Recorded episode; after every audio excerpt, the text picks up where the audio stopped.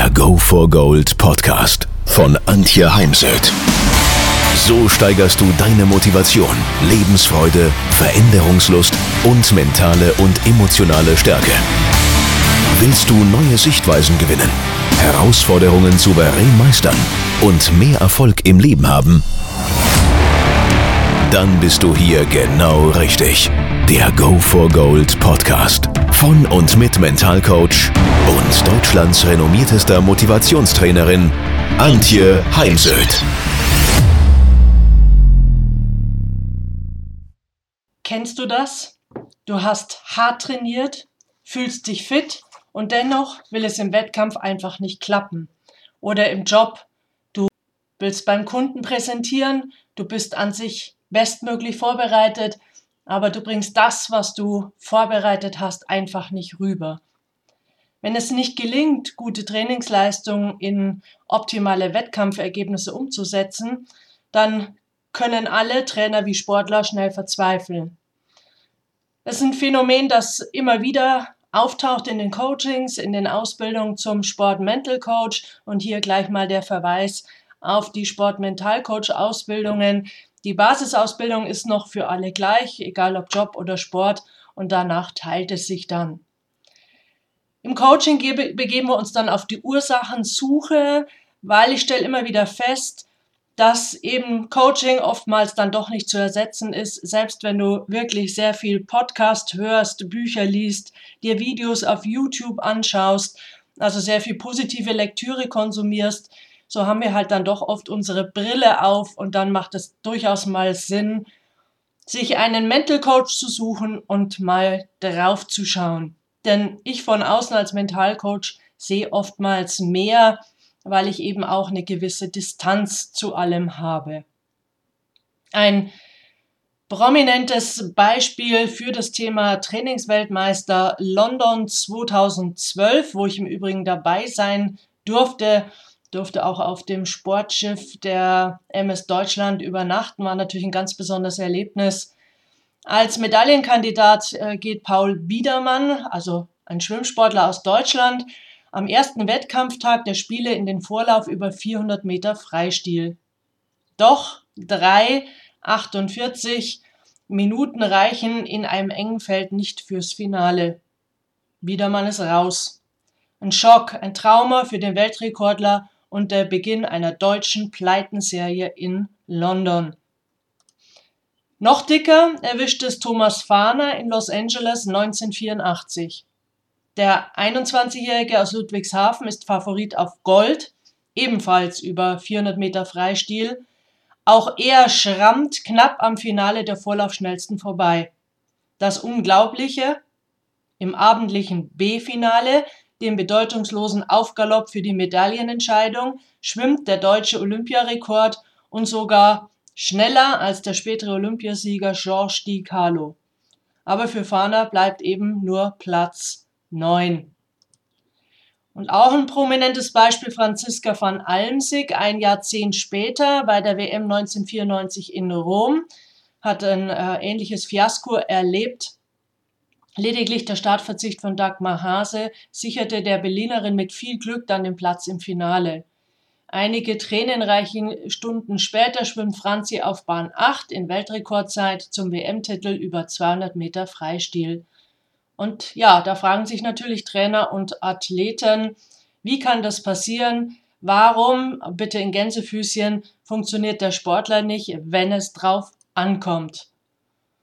Und dabei sind das jetzt nur ein paar prominente Beispiele, aber geh mal mit mir am Wochenende auf die vielen, vielen Turniere und Wettkämpfe und das kann Bezirksebene sein, das kann Vereinsmeisterschaft sein und doch erlebe ich und sehe ich es immer und immer wieder. Ja, was versteht man jetzt unter einem Trainingsweltmeister? Das ist ein Leistungssportler, Wettkampfsportler, der im Training wirklich Höchstleistungen zeigt. Also manchmal höre ich dann Worte fallen wie ein Weltmeister, aber diese Leistung dann im Wettkampf nicht abrufen kann. Die Zweifel werden plötzlich größer und man weiß erst gar nicht so recht, wieso. Hier ein Beispiel aus dem gestrigen Sportmental Coaching mit einer Reiterin.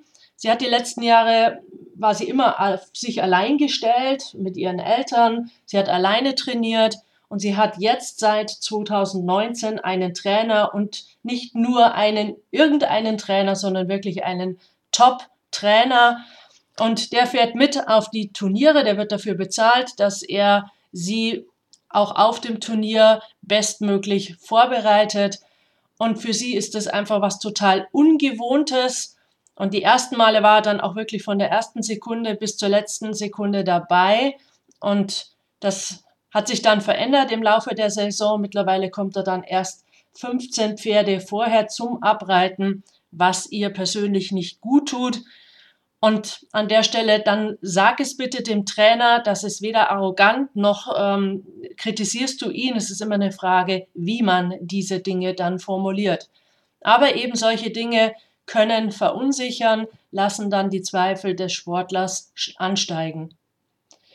Man spricht auch vom Trainingsweltmeister, wenn es regelmäßig zu Leistungseinbrüchen im Wettkampf kommt oder wenn das äh, Wettkampfergebnis stets hinter der dem Ergebnis im Training zurückbleibt.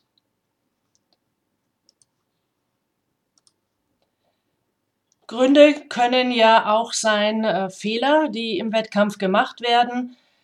Was können das für Fehler sein? Das sind einmal auf der körperlichen Ebene, dass man einfach nicht die körperlichen Leistungsvoraussetzungen mitbringt, also Thema Kraft, Ausdauer, Beweglichkeit. Das war zum Beispiel auch gestern bei der Reiterin ein Thema. Sie reitet jetzt eine höhere Klasse. Sie wird mehr Starts haben. Sie muss ein höheres Grundtempo reiten, muss dadurch aber ihr Pferd auch noch stärker regulieren können. Und das braucht einfach Kraft, zudem sie ein sehr großes Pferd hat. Also auch zum Beispiel im Golf unterschätzt nicht, das Thema körperliche Leistungsvoraussetzungen. Da sind gerade junge Leute und Jugendliche manchmal ein bisschen nachlässig und Trainer weisen dann leider oftmals auch nicht darauf hin. Es können natürlich auch Materialfehler sein. Letzte Woche hatte ich mit einem Segler gesprochen, da ist ihnen der Bolzen kaputt gegangen. Das äh, muss man dann halt schauen, habe ich das übersehen? War ich wirklich nicht äh, genau in der Materialkontrolle? Aber sowas kann eben auch einfach mal passieren. Das kann auch einfach mal Pech sein. Im Sport ist auch immer ein bisschen Glück dabei. Dann sind so Dinge wie Ausbildungsstand. Habe ich wirklich, also wie ist mein Lernniveau und mein Leistungsniveau? Dann gibt es äußere Bedingungen, dass es so wie jetzt im Sommer sehr heiß ist. In Tokio nächstes Jahr wird es im August sicher brutal heiß, schwül. Also ich empfehle da jedem Sportler, sich jetzt schon damit zu beschäftigen, wie kann ich mich da bestmöglich darauf vorbereiten, auf diese klimatischen Bedingungen. Für Golfer ist es oft der Wind oder auch das Thema Lichtverhältnisse. Heute reitet man zum Beispiel oftmals auch abends bei Flutlicht und äh, dann muss das vorher geübt werden. Beim Skifahren ist so das Thema Licht-Schatten oft ein Thema. Also es gibt Fehlerursachen in den äußeren Bedingungen. Dann gibt es eben, wie eben schon angesprochen, die Beeinflussung durch den Trainer. Was für Instruktionen gibt er mir in der Vorbereitung oder auch noch im letzten Training? Thema Bewertungen. Dann geht es natürlich um das Thema Anforderungen an mich als Sportler und welche Bedeutung gebe ich dieser. Es ist halt gefährlich, wenn ich aus einem Wettkampf ein ja immer was ganz was Großes mache. Auch Olympische Spiele sind einfach ein Wettkampf, mal streng genommen. Und ähm, Gefahr liegt darin, wenn man das erhöht und immer und immer wieder sich sagt, boah, das sind Olympische Spiele, die Chance habe ich nie mehr im Leben. Ja, das stimmt schon. Und doch, je mehr Bedeutung du einem Wettkampf gibst, umso größer die Gefahr von Versagensangst und Lampenfieber und ähm, dann eben nicht zeigen können der Trainingsleistungen. Sind aber auch psychische Leistungsvoraussetzungen. Ähm, das sind so Themen wie Motive, geistige oder mentale Fähigkeiten und kann ich meine Emotionen und Gefühlszustände regulieren. So, was kann ich jetzt tun? Weil mehr dazu dann eben weitere Details in meiner Ausbildung. Jetzt soll es vielmehr darum gehen, was kann ich tun? Und hier arbeite ich extrem viel mit dem Bild. Wir haben zwei Pole. Wir haben einmal den Pol Entspannung. Ich bin gechillt, Sauna-Modus oder ja, Sofa-Modus vorm Fernseher. Hier werde ich natürlich keine bestmögliche Leistung zeigen können. Oder gestern war das so äh, das Thema Schlafmodus. Wenn ich morgens um sieben an den Start gehen muss, dann sagte die Jugendliche sehr, sehr ehrlich, und ich freue mich immer über diese Ehrlichkeit, dass sie dann oftmals noch im Schlafmodus sei. Und das würde man ihr dann auch beim Abreiten ihres Pferdes auf dem Abreiteplatz ansehen. Und auf der anderen Seite gibt es eben den Pol der Überforderung, der Nervosität, der totalen Anspannung. Und auch hier wirst du ganz sicher keine Bestleistung abrufen können. Und der ideale Leistungszustand, auch Flow genannt, ist irgendwo zwischen diesen beiden Polen. Bei, beim einen ist vielleicht genau in der Mitte, der andere braucht ein bisschen mehr Entspannung und die Reiterin gestern brauchte ein bisschen mehr Anspannung, denn wir brauchen alle ein bisschen Druck. Ganz ohne Druck wird, glaube ich, kaum einer wirklich Top-Leistungen zeigen und abrufen können. Nur heute wird das Thema halt auch ganz gerne sehr negativ belegt, besetzt, vor allem auch in den Jobs. Und das ähm, sehe ich als problematisch an. Daher im Coaching würde es dann zum Beispiel darum gehen, wie kommst du von dem einen Pol Entspannung, ähm, Schlafmodus oder vom anderen Pol Überforderung, totale Anspannung in deinen idealen Leistungszustand oder Flow-Zustand. Darum soll es aber heute nicht gehen. Wichtig ist, trainiere unter Wettkampfbedingungen.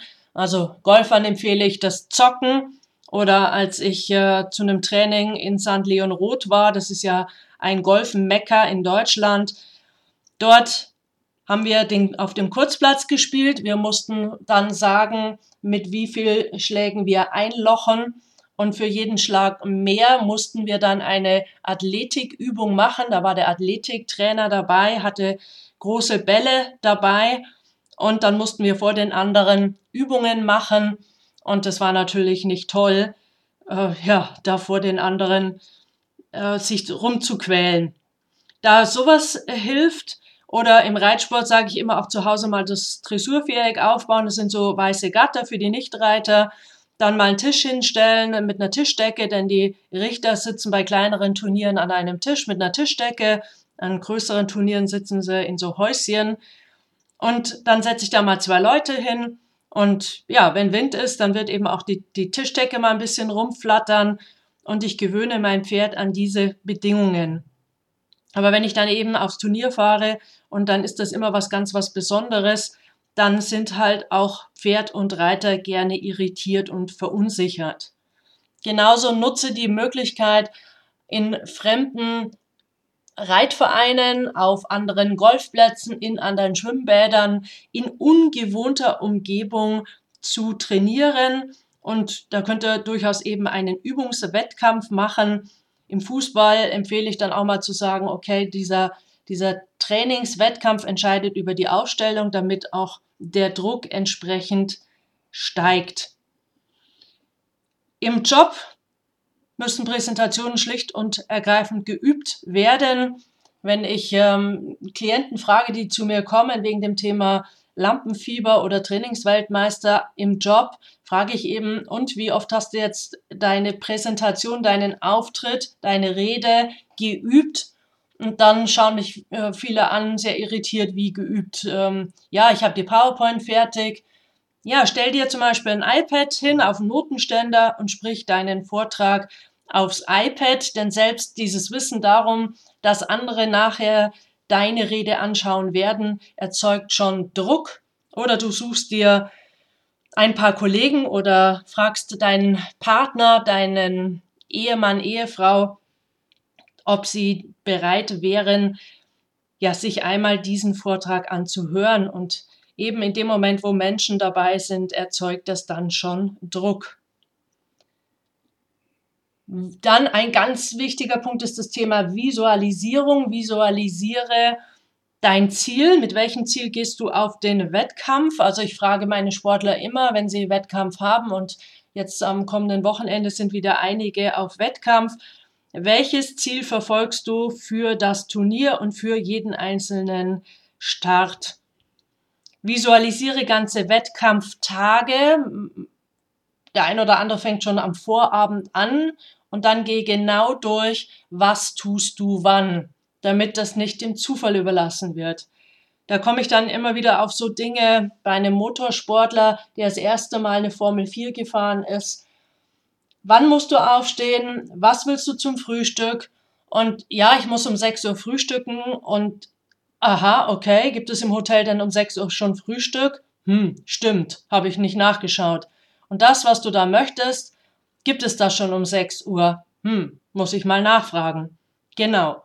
Oder der nächste hat um 13 Uhr einen Start, muss zwei Stunden vorher spätestens gegessen haben. Ich frage ihn, wo isst du denn deine Nudeln? Ja, in der ähm, Gaststätte am Wettkampfort um 11 Uhr. Okay, gibt's um 11 Uhr schon warme Küche. Also, überlasse nichts dem Zufall und indem du es wirklich einmal niederschreibst, mach eine Excel-Liste oder ein Word-Dokument mit einer Tabelle und schreib genau auf, wann du aufstehst, was du dann der Reihe nach tust, wann du duscht, wann du dir die, deine Wettkampfkleidung anziehst, wann du frühstückst, was du frühstückst, wann du zum Wettkampfort fährst und so weiter. Kleine Empfehlung am Rande, zieh deine Wettkampfkleidung erst am Wettkampfort an und noch nicht zum Frühstück, denn letztendlich heißt ja, dass Reinschlüpfen in die Wettkampfkleidung, dass du jetzt in den Wettkampfmodus gehst und beim Frühstück solltest du noch nicht im Wettkampfmodus sein. Visualisierung, hier sehen wir natürlich das immer sehr stark bei Skifahrern, die oben neben dem Start mit geschlossenen Augen die Skipiste fahren zur Vorbereitung auf das Rennen. Sie nutzen hierzu ihre fünf Sinne. Was sehe ich? Was höre ich? Was fühle ich? Und eventuell was rieche ich und was schmecke ich? Also visualisiere ganze Bewegungen, wenn du Probleme hast, auch mit bestimmten Bewegungen. Auch hier stellt sich dann oft raus, dass es einen Filmriss gibt und ich die Bewegung nicht wirklich im Detail von Anfang bis Ende visualisieren kann. Dann braucht es hier dringend eine Nacharbeit, dazu aber mal einen eigenen Podcast. Oder gestern ging es bei der Reiterin um das Thema Springreiten und dass sie sich manchmal sehr unsicher ist, muss ich zwischen zwei Sprüngen vier oder fünf Galoppsprünge reiten. Der Trainer sagt fünf, sie selber entscheidet beim Abgehen, bei der Besichtigung auch fünf und wird dann unsicher.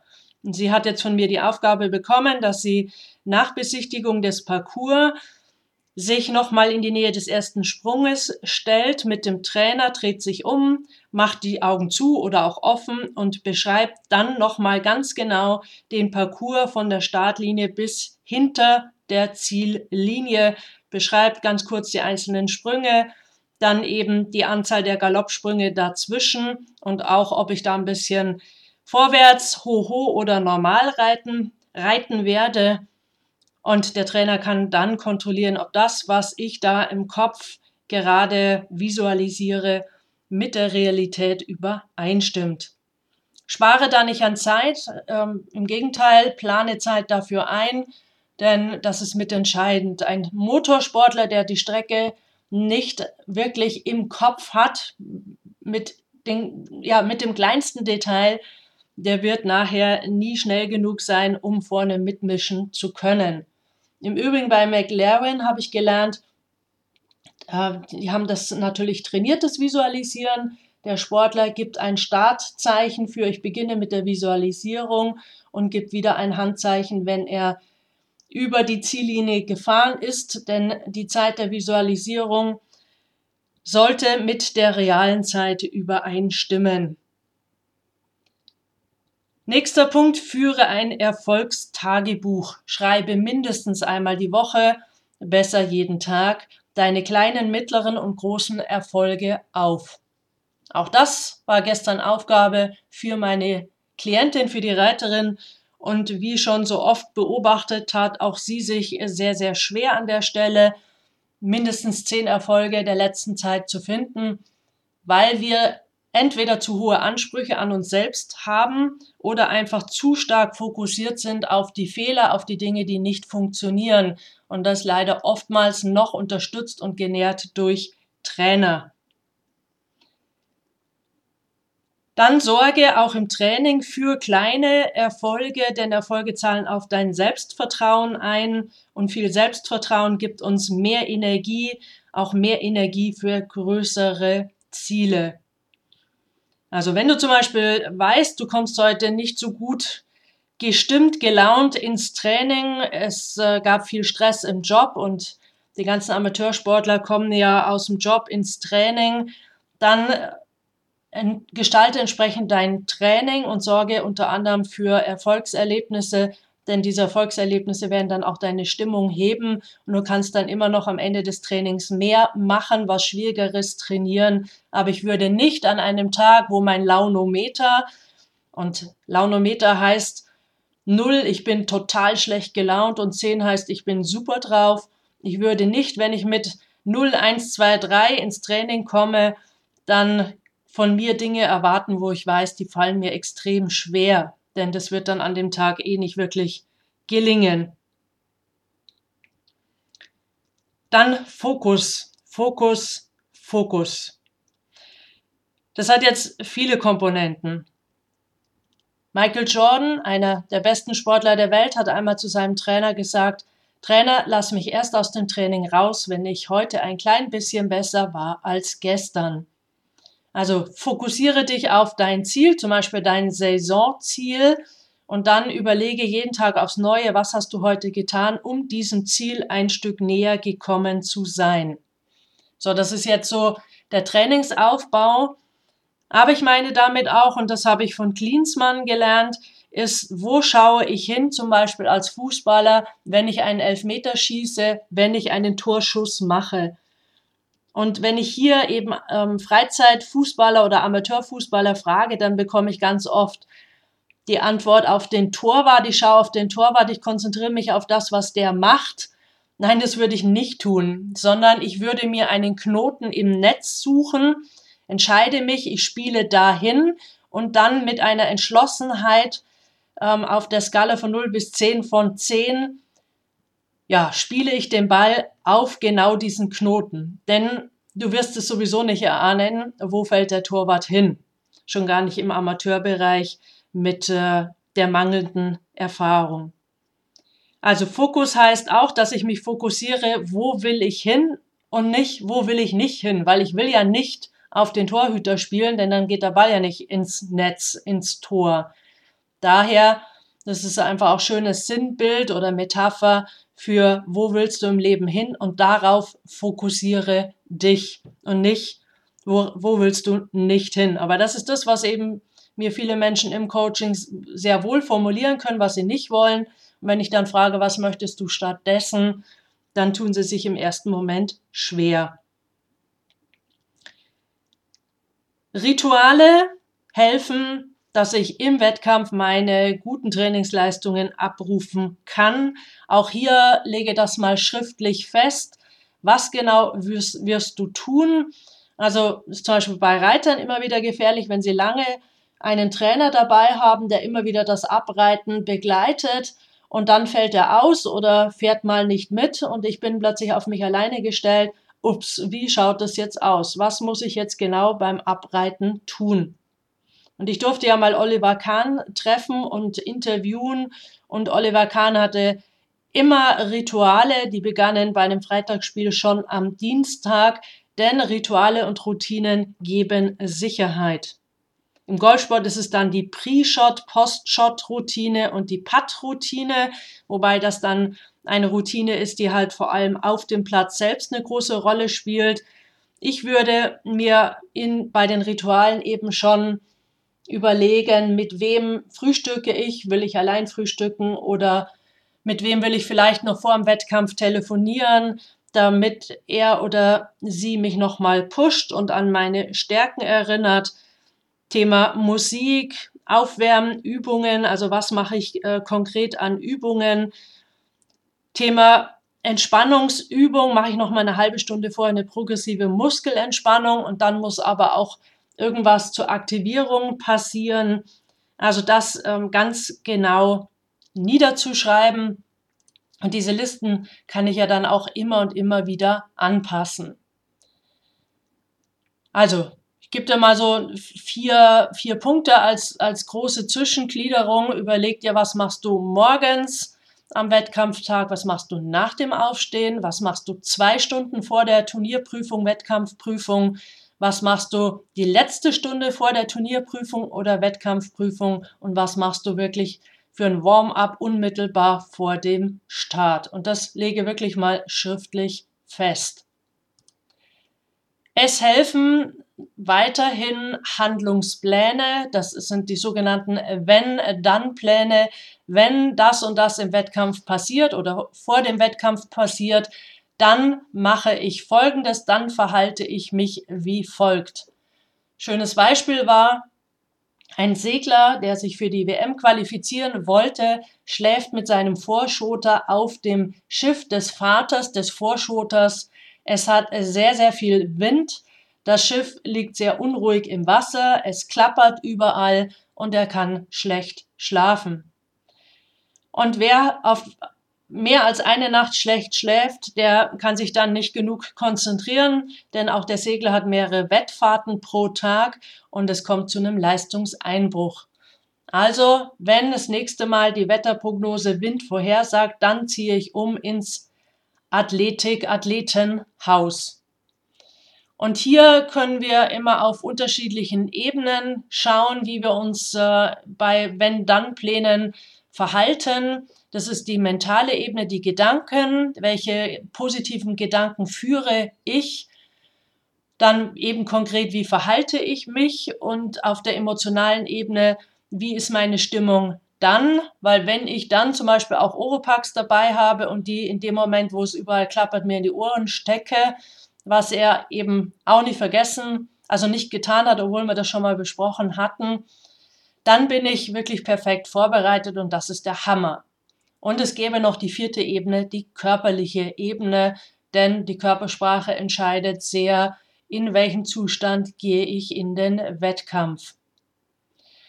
Oder bei einer Reiterin, vermeintlich schwache Reiter zeigen in der Prüfung plötzlich unerwartet gute Leistungen und legen gute Wertnoten vor.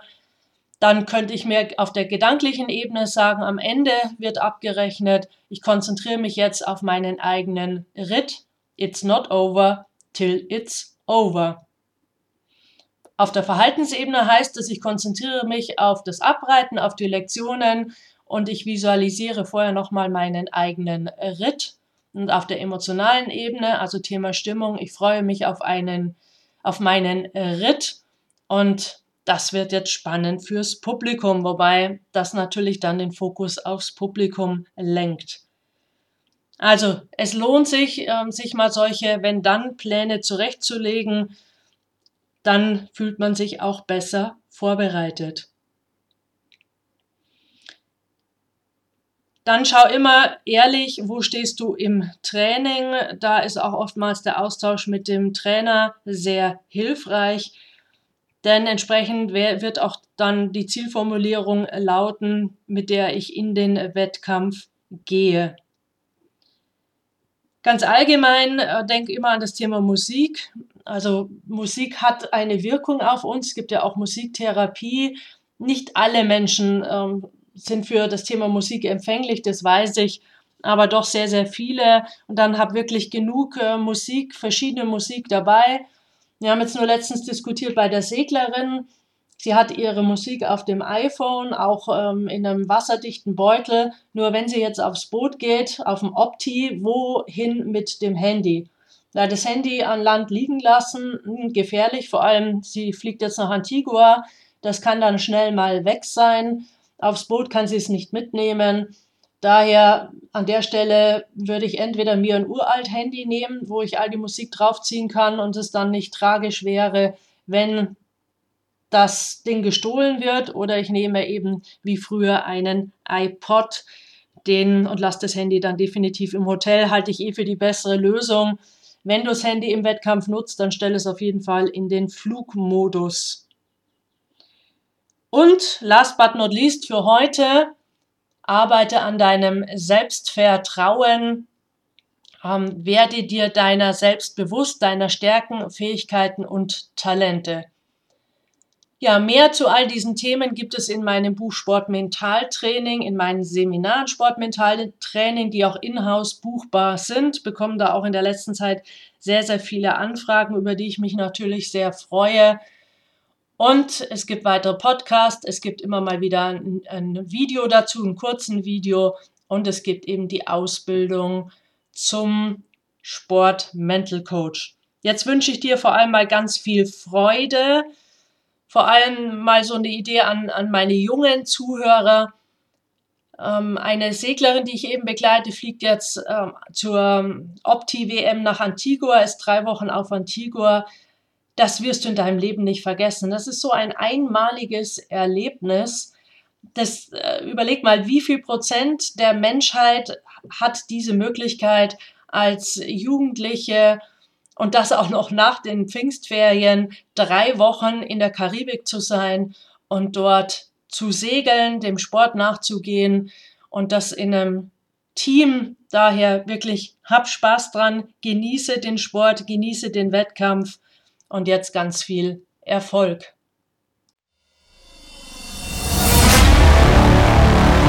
Wenn ihr mehr wissen wollt, dann geht auf www.heimsöd-academy.com bzw. www.antje-heimsöd.com. Dort findet ihr auf den Blogs viele spannende Artikel zu den Themen Motivation, Erfolg, mentale Stärke und Frauenpower. Und viele weitere Unternehmertipps. Denkt immer daran, wer will, findet Wege. Wer nicht will, findet Gründe. Ciao und bis bald, eure Antje Heimsöd.